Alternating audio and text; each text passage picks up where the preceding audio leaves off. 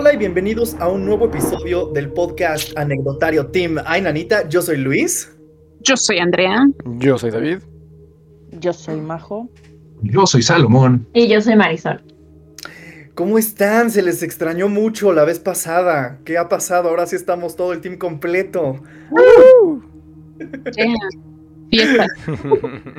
Tal. Oigan, la verdad es que hemos recibido buenos comentarios con respecto a leer los creepypastas. Les agradecemos que nos recomienden incluso qué estar leyendo y de qué estarnos asustando. Y también muchas gracias por seguir mandando sus anécdotas al correo arroba, no, ¿qué es? Contacto arroba enanita.mx, a la página de Facebook o a nuestras redes sociales en Instagram, Facebook, Twitter, etc, etc. Incluso en TikTok. Este, y pues bueno, esta vez nuevamente se va a tratar de creepypastas. Entonces, Muchachas, muchachos, ¿quién trae una creepypasta nueva? Yo, mira. Andrea, venga. Pues va, vamos a empezar con algo chido. No sé si han escuchado de Salgo.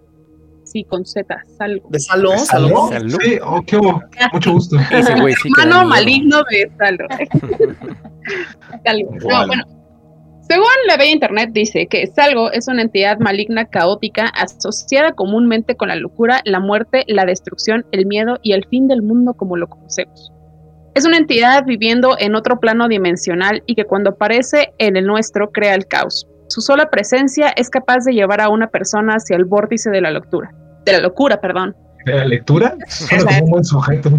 de la locura. En pocas palabras, Salgo es el horror en persona.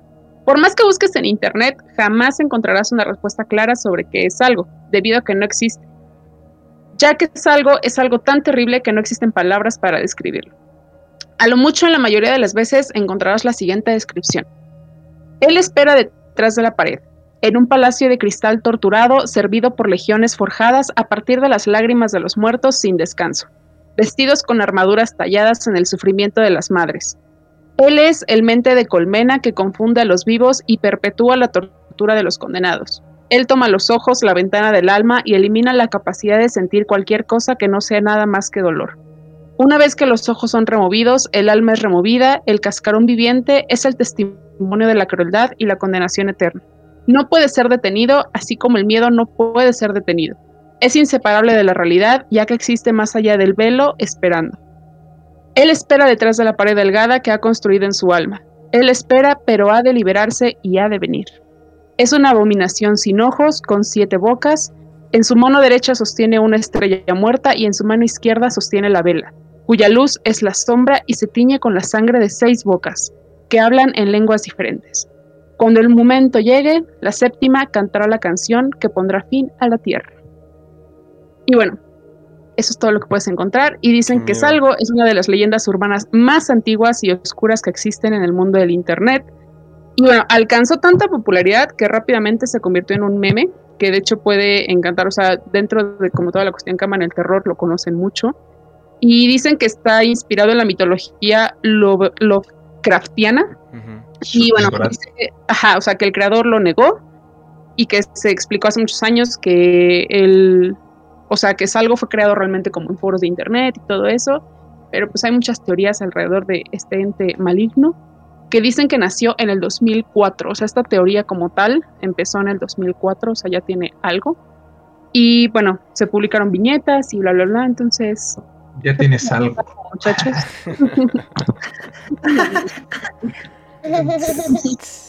Salvo te salva. Ay, pues miren, yo concuerdo con lo que dice Andrea. Me recuerda mucho a una criatura que se llama Shub Nigorat, que es precisamente de H.P. Lovecraft. Una cosa muy interesante. Si, si, les, si les gusta como toda esta mitología de monstruos, Lovecraft creo que es un gran referente. E inclusive, pues los que más conocen es a Cthulhu, ¿no? Pero tiene un montón de monstruos, Nyarlathotep y Azathoth, creo que se llama otro. Y sí, este me recuerda mucho a Shub Nigorat, que de hecho Marvel tiene uno que se llama Shumagorat. Entonces ahí lo dejaré nomás. como comentario. Y comercial para que vayan a ver el video. Yo nunca había escuchado de este ente. Igual, a mí me recordó más como una especie como de, de mentor, porque igual es como que absorbe la energía y nada más te deja esto malo. Igual dije, a mí se me vino a la mente luego, luego como la imagen de un dementor, justo sosteniendo esas dos cosas que decía, que no recuerdo qué era, como el dolor y no sé qué tanto más sostiene. Una vela y una La estrella. estrella. ¿no? Ah, el, El estrella. el- En su mano derecha sostiene una estrella muerta y en su mano izquierda sostiene la vela, cuya luz es la sombra y se tiñe con la sangre de seis de sus bocas que hablan en lenguas Wow. diferentes. Pero será una estrella, una estrella del espacio del cielo o una estrella de mar, porque una estrella de mar sería muy chistoso. Patricio. Patricio Estrella. Eh, Patricio Esponja la otra. Una estrella bien muerta. Híjole. Pues yo supongo que debe ser una estrella del, o sea, del cielo, ¿no? Porque si dice que la vela, la oscuridad es la luz o no sé qué tanto dice, pues tendría sentido que la estrella fuera el equilibrio. Una estrella. Así es. Un poco de gas. Está rara, Está rara, está rara. muy rara. Está padre, o sea, yo nunca había escuchado, pero sí está, sí me imagino como un ente súper oscuro que sí viene por, por, Como la Santa Muerte. ándale, ándale, Sí, algo bueno, así. Los niños que. Está cabrón. Sí. Ok. Sí, como algo como entre la Santa Muerte, un Dementor y Lovecraft está bien, cañón. O sea, sí, sí, sí te daría miedo. Sí. Es un ente que dices, ay no, mejor no. Esa te aparezca No, bien vergas. Sí, ahí No. luego. No, gracias. Qué miedo. Pues quién más trae historias, muchachos y muchachas. Muchachos. Yo traigo una. Muchaches, más fácil. Muchaches. A ver, Muchachos. les voy a contar. La foto que viene en esta historia está medio creepy, ¿eh? Si la ves y la imagen sí como que te queda ahí. Estaría Va para compartirla para que la vean. Aquí estará. mi cara. Aquí estará. Ya se fue. A ver, les voy a leer, está muy rara. Dice, al borde de la supervivencia. En Berlín, tras el final de la Segunda Guerra Mundial, el dinero escaseaba, los suministros se agotaban y parecía que todo el mundo moría de hambre. Durante este periodo, las, las personas contaron la historia de un joven, una joven que decidió ayudar a un hombre que caminaba a ciegas entre una multitud. La leyenda cuenta que ambos comenzaron a conversar y el hombre le preguntó si podía hacerle un favor. ¿Podrías entregar esta carta en la dirección escrita en el sobre? Bueno, el lugar le quedaba de camino a su casa, por lo que ella aceptó sin más. La chica comenzó su camino para entregar el mensaje, cuando notó algo en la dirección, un número que no podía distinguir, no sabía si se trataba de un 4 o 9. Se volvió de nuevo hacia el hombre ciego, y se dio cuenta de que había emprendido una huida entre la gente sin sus gafas oscuras ni su bastón como si estuviera huyendo. Ella, por supuesto, encontró aquella actitud sospechosa y en lugar de ir a la casa fue a la policía. La policía que tenía sospechas de que algo estaba pasando en la región por los incidentes registrados. Visitó la dirección para comprobar si existía alguna conexión con sus sospechas. Una vez allí, hicieron un descubrimiento aterrador. Tres carniceros cortaban carne humana y la vendían a la gente hambri- hambrienta por un precio amigable. ¿Sabes lo que había en la carta que el hombre le dio a la joven? Una nota, apenas se limitaba a decir, esta es la última que mando para ustedes hoy. Le hicieron carnitas. Qué ole. No sé. Deliciosas. Eh, bueno, Chicharritos, salsitas. tu- qué rico terminar siendo carnitas, pero. Oye, Yo preferiría hacer un taco al pastor. Yo no sé si lo he dicho, pero le tengo pavor a los caníbales. Me dan muchísimo miedo. Yo creo que es mi mayor miedo. Imagínate toparte con un- una secta caníbal y no lo sepas. Ujú. Pero, ¿qué te daría más No, miedo? ¿Toparte con eso o que hayas estado comiendo carne humana sin que te dieras cuenta? No, con eso. Güey, Imagínate es- que me hagan pozole. ¿Escucharon el caso de del cabrón este que vivía en el Estado de México, no me acuerdo dónde, sí. que agarraba a las mujeres y las mataba y la carne las ven- la vendía? Por eso mismo. O sea, qué Sí. trauma, O sea, qué, más real. Sí. Saber que te Pero estás aparte- comiendo una mujer. Verga, yo creo que no sabemos bien. No sé. Es que, o sea, es que lo más cañón eso, es que no es que sepamos bien o no. Creo que ninguno de nosotros ha probado carne humana conscientemente. ¿Se imaginan se que realmente... Ya no voy a poder dormir. Ya. Vale, No, es que se imaginan que realmente hayamos probado en algún punto, ya sea en algún restaurante o algunos tacos de esos que venden eh, en la medianoche fuera de los antros, que son súper baratos. Haber comido Ay, carne, carne, carne, carne humana.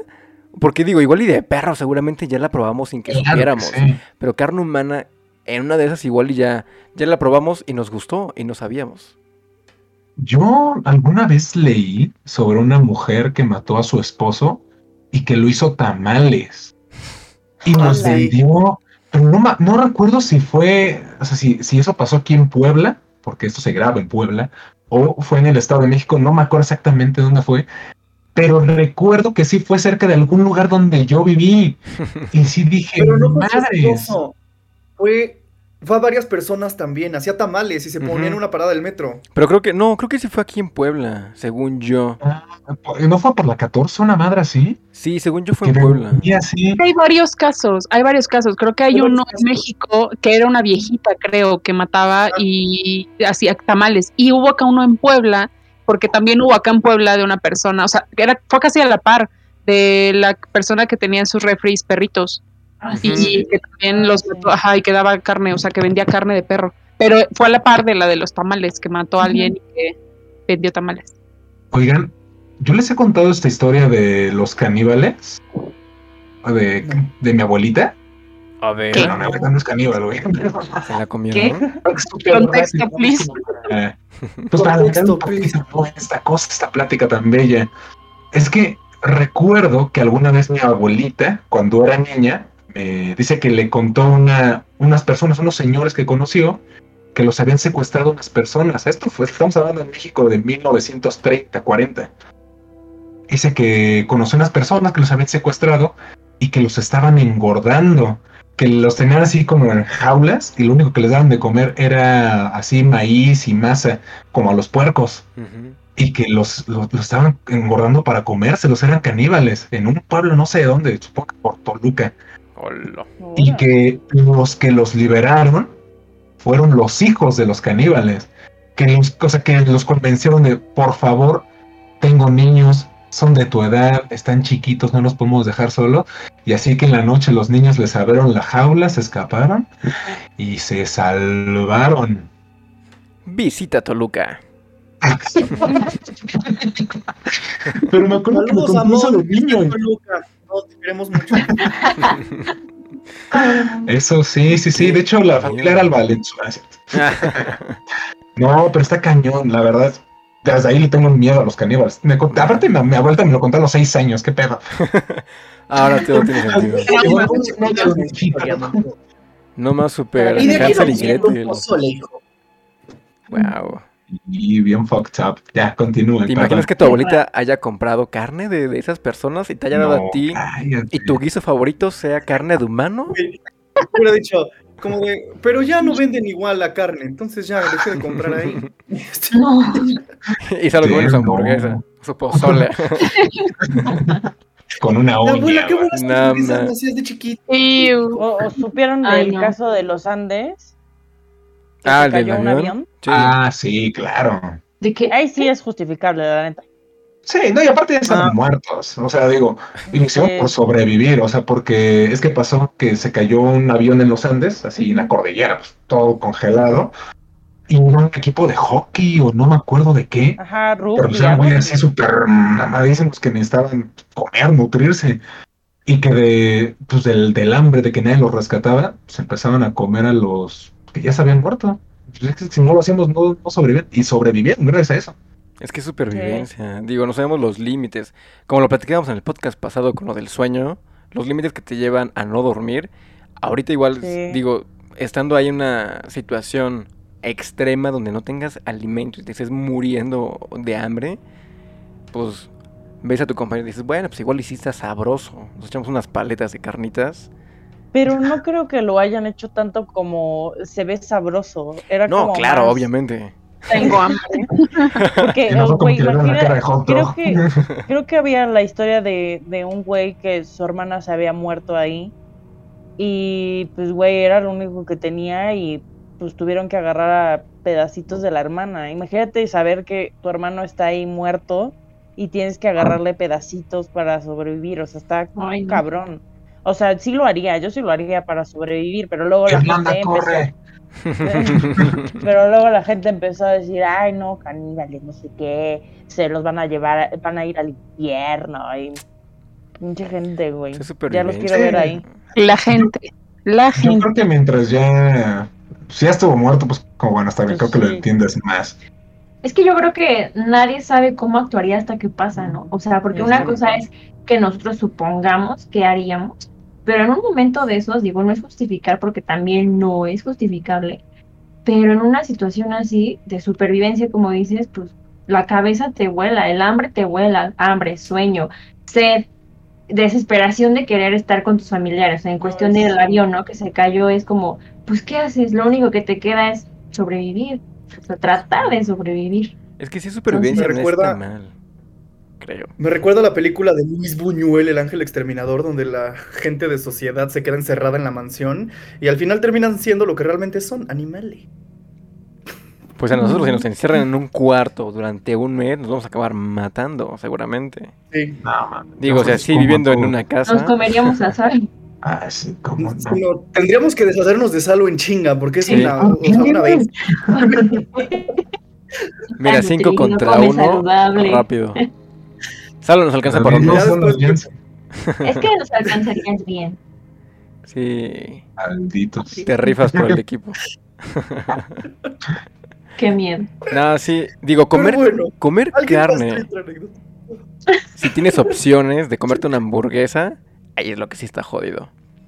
Digo, ahí era por supervivencia, pero si eliges comer carne, sí está cañón. Como la película de Boras o Raw, vean. No, no. Es la recomendación. Y yo salí con hambre de esa peli. Bueno, no debería decir eso, pero ¿qué? ¿Qué? Que salió con hambre de esa película. este. Hasta que termine aquí esto. Es incómodo esto. Luis fue a cenar un corte término medio, casi crudo después de esa película. Ok, ¿quién va? Me da una campusano la parrilla, por favor. este, con papas. Término medio. Calidad, calidad, vaya. ¿Quién va? Bueno, yo traigo una. Pues a ver, ¿quién va? Que se supone que es de los creepypastas más como famosos de la interweb. Ahí les va. Dice, dice así. La, el creepypasta se llama Candle Cup. Entonces, ahí va. ¿Alguien recuerda este programa infantil? Se llamaba Candle Cup y tenía 6 o 7 años cuando salía. No he podido encontrar ninguna referencia sobre este programa, pero creo que salía en una estación local de ahí entre 1971 y 1972. En ese entonces yo vivía en Iroton, no me acuerdo del canal, pero recuerdo que pasaba a eso de las 4 pm. Me parece muy familiar. Crecí en las afueras de Asland y tenía 9 años en el 72. Candle Cove era de piratas. Me acuerdo de una marioneta pirata en la entrada de una cueva hablando con una niñita. Son como comentarios de varias personas. Luego va otro, otro usuario que comenta, sí, de pelos, no estoy loca. Me acuerdo del pirata Percy, me daba como miedo, lucía como que estaba construido por partes de otros muñecos, algo de muy bajo presupuesto. Su cabeza era una muñeca bebé de porcelana que parecía muy antigua y no combinaba con el cuerpo. No me acuerdo del canal, creo que fue en el WTSF. Luego otra persona comenta, siento revivir ese viejo tema, pero sé exactamente de qué programa hablas. Sky Shell. Creo que Candle Cup salió solo por un par de meses del 71 no en el 72. Tenía 12 y lo vi algunas veces con mi hermano. Era en el canal 52. Mi mamá me dejaba ponerlo después de las noticias. Déjame ver si lo recuerdo. El lugar era Candle Cove y era de una niñita que se imaginaba a sí misma siendo amigo de piratas. El nombre del barco era... Aquí va a aparecer porque está muy difícil de pronunciar.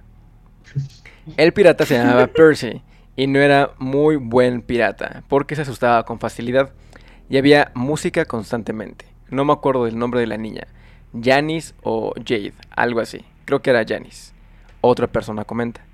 Gracias, Jaren. Me llegaron memorias cuando mencionaste... ¿Otra vez el nombre raro? y el canal 58. Me acuerdo de la proa del barco. Tenía una cara sonriente con la quijada de abajo sumergida. Me acuerdo en especial de cómo era de cómo era raro cuando cambiaban el modelo de plástico a madera a la versión de marioneta para la que eh, para que la cara hablara. Luego otra persona comenta, "Ah, yo me acordé también. ¿Te acuerdas de esto?" Luego otra persona comenta, dice, "Oh, Mike, me dieron escalofríos de leer esto. Sí, me acuerdo. Era lo que el barco le decía siempre a Percy cuando tenía que ir a algún lugar tétrico. como una cueva o un cuarto oscuro donde estuviera un tesoro. Y luego la cámara hacía acercamientos a la cara de, otra vez este nombre raro, pausadamente, tienes que ir adentro, con sus ojos viscos y su quijada como que se caía. Ay, se veía tan atractivo y horrible. ¿Alguien se acuerda del villano? Tenía una cara que solamente era un bigote hecho con un manubrio sobre un montón de dientes delgados. Yo honestamente creía que el villano era el pirata Percy. Tenía como 5 años cuando salía este programa. Combustible de pesadillas. Ese no era el villano, la marioneta del bigote. Ese era su compinche, Horacio Horrible. También tenía un monóculo, pero estaba sobre el bigote. Me acuerdo que creía que solo tenía un ojo. Pero sí, el villano era otra marioneta, el robapieles.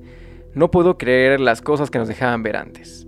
Jesucristo, el robapieles, qué clase de show infantil veíamos. Realmente no podía ver la pantalla cada vez que el robapieles aparecía. Simplemente descendía de la nada con sus hijos, con sus hilos, perdón. Era un esqueleto sucio que vestía ese sombrero alto, café y una capa. Y sus ojos de vidrio eran demasiado grandes para su cráneo. Dios poderosísimo. No estaba su sombrero y capa, cosidos locamente. ¿No se suponía que era piel de niños? Sí, creo... Sí, eso, eh, creo Creo que era eso. Me acuerdo que su boca no se abría ni cerraba, su mandíbula solo se movía de un lado a otro. Me acuerdo que la niñita dijo, ¿por qué tu boca se mueve así? Y el robapiel no miró a la niñita, sino a la cámara y dijo, para tomar tu piel. Me siento tan aliviada de que la gente se acuerde de este show. Solía tener este horrible recuerdo como un mal sueño, donde al terminar la canción del inicio del show, el show aparecía de una pantalla negra y todos los personajes estaban ahí, pero la cámara como que cortaba cada una de sus caras. Y todos estaban gritando, y las marionetas se movían de manera extraña y solo había, y solo había gritos. Muchos gritos. La niña solo se quejaba y lloraba como si llevara horas soportando todo esto. Me desperté muchas veces con esta pesadilla. Solía mojar mi cama cada vez que la tenía. No creo que fuera un sueño, me acuerdo de eso. Me acuerdo que era un episodio. No, no, no, no, no es posible. No había historia ni nada. Digo, literalmente estaba yo Literal estaba, yo estaba parada llorando y gritando durante el show. Quizá estoy fabricándome memorias porque dijiste eso, pero juro por Dios que me acuerdo ver lo que tú describiste. Ellos solo gritaban. Oh Dios. Sí, la niñita Janice, me acuerdo haberla visto temblar, y el robapieles gritaba a través de sus delgados dientes, su quijada se movía tan agresivamente que creía que se iba a desprender de los hilos de metal que la sostenían. Me acuerdo que la apagué y fue la última vez que vi el programa. Corrí a decirle a mi hermano y no tuvimos el valor para encenderla otra vez. Visité a mi mamá hoy en el asilo. Le pregunté sobre cuando era pequeño a principios de los 70, cuando yo tenía entre 8 o 9 años, y le pregunté si se acordaba de un programa infantil llamado Candle Cup. Ella se sorprendió que me acordara de eso y le pregunté por qué. Y ella me dijo, porque se me hacía rarísimo que dijeras, voy a ver Candle Cup, mamá, y luego ponías la tele en un canal estático y vieras pura estática durante 30 minutos. Tenías una enorme imaginación con tu programa de piratas, hijo. Y ahí se termina el creepypasta.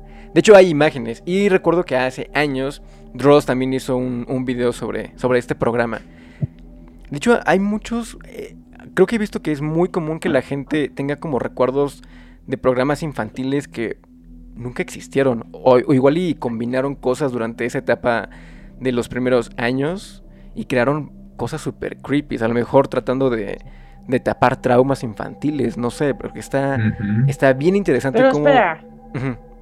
O sea, los güeyes que le contestaban de, ah, sí, yo también lo vi, ¿qué pedo? Es que es como una pesadilla colectiva, o sea, como que, como que varias personas empiezan a creer, como una especie de efecto Mandela, que dicen, sí, o sea, yo recuerdo esto, pero pues no he encontrado ninguna referencia. Mm. Qué raro. Porque qué raro ah, que todos tengan la misma imaginación, ¿no? Ajá, entonces igual y pudo haber existido. No sé si se acuerdan como este caso de que ha soñado con este hombre, que mucha gente afirma haberlo visto. Digo, ya a mí nunca me ha pasado, la verdad. Pero pues podrá ser algo así. Porque inclusive yo recuerdo que en el canal 11, hace, muchos años, salían animaciones luego bien extrañas, como que no, no sé si pensaban que era para niños porque pues era animación, pero eran cosas bien raras, o sea, lo he visto ahora de adulto y es como, wow. O sea, no eran caricaturas de La Mosca o los cuentos de la calle Broca, no, no, no, eran como pequeños corto, cortometrajes de, mm, ¿qué serán? ¿30 segundos? Y eran cosas bien raras en- entre los comerciales como, ¿qué acabo de ver, mamá? Sí, es que Sí, sí. sí. Digo, no sé si a ustedes les pase, porque ahorita que dices algo ese como de cortitos, tiene sentido que se quede más como en el inconsciente y después creas o asocies esos cortitos o imágenes con traumas. Digo, yo creo que no tengo ningún trauma, pero tengo, de chiquito tenía como recuerdos de haber estado en otros lugares y haber visto cosas que en mi vida había visto. Y de hecho luego le preguntaba a mis abuelitos y pues nadie sabía qué onda. Digo, no sé si a ustedes igual les llegó a pasar como que tenían recuerdos de cosas que no pasaron o no existían. Sí que no sabía si era un sueño o era realidad. Ándale. Creo que de repente veo cosas que me desbloquean recuerdos de infancia, pero no que haya, o sea, que no haya existido y que diga, o sea, no, no sé. A mí olores. Mi mente es O sea, Justo cuando voy caminando digo, no mames, esto me huele a mi kinder. O cosas así. Ajá, sí, sí, sí, a mí también me pasa lo mismo. Como la lonchera y así. Ah. Ay, Qué no bonito. mames, los olores de lonchera. qué rico. Súper ricos, la neta. Con servilleta pegada. También tenía una maestra que siempre llevaba un perfume riquísimo, güey. Y yo decía, cuando sea grande me quiero comprar un perfume como ella. Mm. Porque de verdad, o sea, llegabas y la olías y hasta yo pensaba, su maquillaje es el que huele. Porque eh, también estaba súper así maquillada, arregladita, era súper bonita. Bueno, no sé si siga viva. Pero, este, no mames, me llegaba un olor así súper rico y ya, eso es todo lo que quería decir. Maestra de Kinder de Majo, si nos está viendo, por favor, déjenos el nombre de su perfume y de su maquillaje, gracias. Sí. Los olores te, te remontan bien cañón a, épocas. cabrón. O sea, a momentos, ya sea bonitos o malos, es bien interesante cómo te remontan los... O sea, porque literal vuelves a sentir ese- esa sensación, ese, ese sentimiento que lo viviste cuando Sí. olías eso. Es súper fuerte. Pero luego pasa de la nada, o sea, como cuando en la noche puedes escuchar voces muy, muy claras, o puedes escuchar, este, o sea, no sé, cualquier tontería, o de repente te llega un olor de la nada, como de, ¿qué? ¿Por qué me está oliendo a esto? Y te recuerda a tal persona, o recuerda a tal situación, es como, ¿por qué estoy oliendo Ayer, esto? Ayer de hecho, salí del cuarto, porque bueno, en donde estoy es el cuarto de mi hermana. Y cuando salí ayer de, de su cuarto, me llegó un olor cabroncísimo a mi abuelo. Pero cabrón, cabrón, cabrón. Hasta dije, no mames, huele a mi abuelo No cuando manches. él vivía, porque él, tam- él vivía acá. Y me llegó Mm. un tufazo. y Dije, no mames. Ahí estaba, No, güey. cállate, cállate. Y tal vez andaba por ahí. Sí. Ah, pero qué chido. Sí, pues es tu abuelito. No, no, a mí me pone loca, güey. No, no puedo con eso. Pasó y te dio un zape, así con ¿Qué tal que solo dijo, voy a visitar a mi nieta favorita? Y Majo, no, qué asco, no, adiós. Bueno, a ¿Sabes mí me decía? pasó. ¿Cómo te decía? Ay, polo polo. Ah, ¿En serio? No. Sí, me decía mi polo polo. ah, Oh, Seguramente. O sea, ¿sí saben quién es Polo? polo sí. claro, sí, un comediante. Ah, bueno. Sí, sí, por las groserías. Muy majadero. Majo- Oh, Sí. Todo tiene sentido, chavos. Ahora resulta. Digo que a mí también me pasó justo lo que dice Majo apenas en la casa. Eh, estaba, y ni siquiera me estaba acordando de eso, que luego ves que dicen que la memoria, la mente es muy poderosa y te crea escenarios, también olores o cosas así. Pues estaba yo doblando mi ropa y de repente me llegó el olor así a mi agua. O sea, pero es un olor natural, pues, de cada persona trae. Entonces me empezó a oler, a oler y seguía el olor como si fuera un caminito así. Yo, ¿qué huele? ¿Qué huele? Pero en toda la casa y empezó a oler en el cuarto. Y yo como, ¿qué huele? ¿Qué huele? Y cuando veo, estaba su foto tirada así y como el, el vaso de agua ya estaba seco. Y entonces me empiezo a acercar al vaso, lo huelo y ahí es donde olía muchísimo. Y dije, No. claro, qué raro. Y le puse agua y dejó de oler. Y fue como, bueno, no me dio miedo, Ya o sea, porque... Ya, sí, ya. Sí, la verdad a mí, a mí no me da miedo porque sé que sé que es ella y por ejemplo sí pasa No digo, como Majo, qué asco. pero es que No, güey, yo soy muy miedosa. Neta, la paso mal. de hecho en los olores en cuestión cuando te hacen reiki o como estas limpias energéticas te dicen una vez que cierras los ojos, te hacen reiki, cortes con las espadas, el cuarzo, lo que tengan que hacerte, te van ellos preguntando, ¿qué ves? ¿Qué sientes? ¿Qué hueles? ¿No? Porque los olores te van también, pues, depurando como tal. Entonces, por ejemplo, si hueles mucho a rosas, quiere decir que es como el no sé si es el chakra o el del, del amor, o sea, como color rosa, color rosa, olor a rosas, que es como que están purificando y tienes como esa vibración de ese color. Si empieza a hablar como echado a perder cuando te están haciendo como esa limpia o algo es porque traes algo pegado, o sea, mucho trae como los olores también. Y es raro que a lo mejor no te acuerdes del momento, como dices, hay una hamburguesa y te llega el olor, es como qué raro pero ahí en ese momento pues no le están preguntando, sino que te van depurando, te van limpiando y ahí es cuando te van oliendo pues cosas que nunca lo había olido, pero te recuerda a algo que nunca ha existido según tú recuerdes. Es raro. Qué locura, qué loco, qué pedo con el ser humano. Esa me la sabía. Porque hasta dicen que, bueno, no sé si sea real o no, pero dicen que también nosotros o el cuerpo humano guarda grandes registros de, de los olores, tanto de la memoria, pero también los olores de otras vidas. Entonces, mm. probablemente lo que queremos oler y que nosotros digamos no existe o no he oído algo similar a eso, sea porque es un recuerdo que traes de otra vida. ¿Quién sabe? Ahora hay que investigar más. Sí. Hagamos un podcast sobre olores y vidas pasadas, por favor. Bueno, eso es buena noticia, no tenemos COVID. Sí. exacto, exacto. Estaría padre Sí, sí. Oigan, pues estuvieron ahora sí bien intensas. Bueno, la primera como que levesón, pero ya después sí nos dejó como que hablando de otros temas que no habíamos abordado y, sacado, ¿no? Estuvo muy, muy interesante. Y pues nos estamos escuchando la próxima semana con más creepypastas, historias y o anécdotas. Ya les iremos informando. Muchísimas gracias por todo lo que nos mandan, por seguirnos en nuestras redes sociales. Recuerden que estamos como Ainanita en Facebook, Twitter, Instagram, TikTok y nos pueden escribir a contacto arroba ainanita.mx. Se vienen cosas muy padres. Ya verán, ya verán. Yo soy Luis. Yo soy Andrea. Yo soy David. Yo soy Majo. Yo soy Salomón. Y yo soy Marisol. Nos escuchamos la próxima semana y nos vemos. Chau, chau. Adiós. Ah. Cuidado con los tamales que se comen. O el pozole. Ay, no.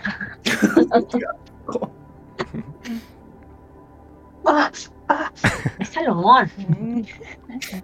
Eso va para los créditos.